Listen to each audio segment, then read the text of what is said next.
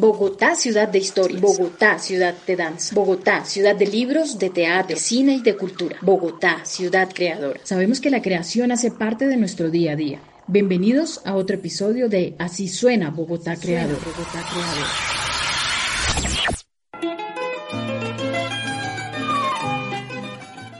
Una ciudad que se escribe es una ciudad que se piensa, que reflexiona sobre sí misma, que se hace preguntas. Enamorémonos de nuestra ciudad a través de los relatos que han tocado las puertas del concurso Bogotá en 100 palabras, que este año completa su cuarta edición. Relatos íntimos y cotidianos escritos por niños, jóvenes y adultos que nos revelan la Bogotá profunda, la Bogotá de los cerros que nos saludan cada día desde el oriente, la Bogotá que se mueve en Transmilenio y la que ama su centro. Historias como la de Juliana Ruiz, de 16 años, que habita la localidad de Barrios Unidos. El suyo es un relato de amor que atraviesa nuestra ciudad. Subiste en universidades, casualidad. No llevabas prisa y te dejabas llevar por el viento. Calle 26 y cruzamos miradas. El corazón se aceleró y sonreíste. ¿Qué sucedería si no fuéramos tan cobardes? Luego, Avenida 39. Le pido al cielo que no termine. Me miras como si no lo notara y tarareas una vieja canción. Calle 57. ¿Visitaríamos el Jorge Eliezer Gaitán para un concierto? Calle 72. ¿Tomaríamos vino en el chorro? Te pediría que nos quedáramos a escuchar cuenteros. Calle 76. ¿Saldríamos a ciclovía los domingos? ¿Haríamos el septimazo hasta la plaza? incierto. Bajé en héroes, tu sonrisa bajó conmigo. O historias como la de Margarita Carvajal, de la localidad de Usme, que convirtió a Bogotá en escenario de sus fantasías. En la ruta H75 del Transmilenio el fuelle se movía demasiado. La gente se quejaba y el conductor y el mecánico no sabían qué hacer. Yo me asomé por la ventana y vi que era un elefante saltarín al que le gustaba esa misma ruta. Se subía en la calle 100 hasta Usme y saltaba y saltaba sin parar. En uno de sus saltos, el pobre aterrizó en el río Tunjuelito. Nadie lo ha vuelto a ver, pero el bus se sigue moviendo. A lo mejor otro elefante está saltando. María José Reyes nos habla de esa curiosa vocación de algunos barrios en Bogotá que adoptaron nombres de ciudades extranjeras. Así lo ve ella, a sus 13 años, en su cuento Mi perro Draco, escrito en una localidad que precisamente lleva el apellido de un expresidente norteamericano, Kennedy. Mi perro Draco se extravió de la casa.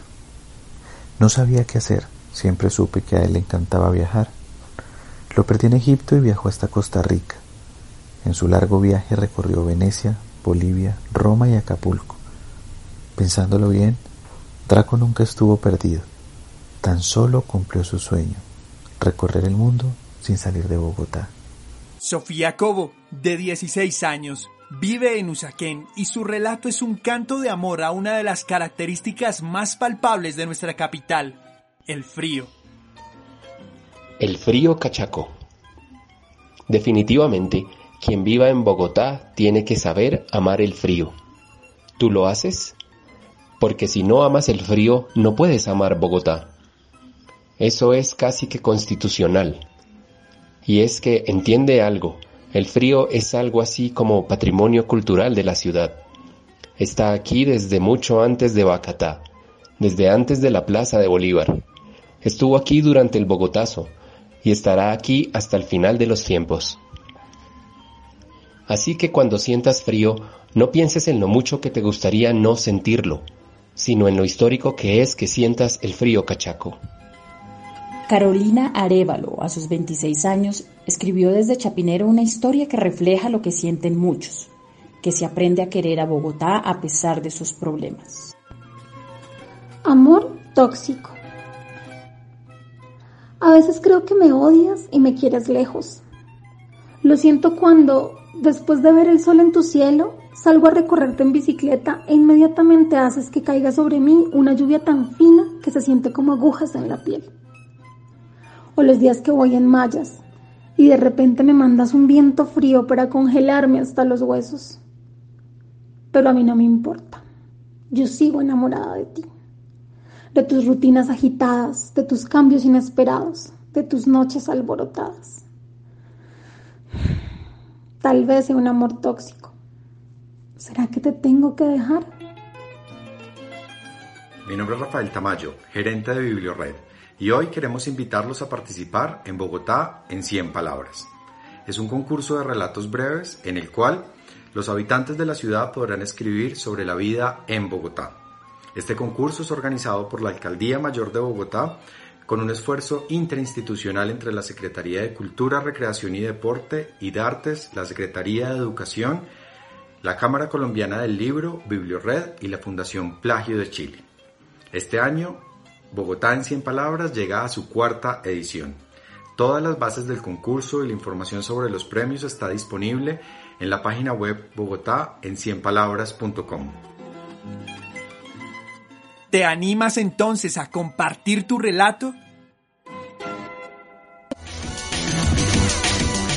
Las historias que vivimos, las historias que contamos, las historias con las cuales creamos la ciudad donde todos somos creadores. Acabas de escuchar un episodio de Así suena Bogotá Creador, un programa de la Secretaría Distrital de Cultura, Recreación y Deporte y la Alcaldía Mayor de Bogotá.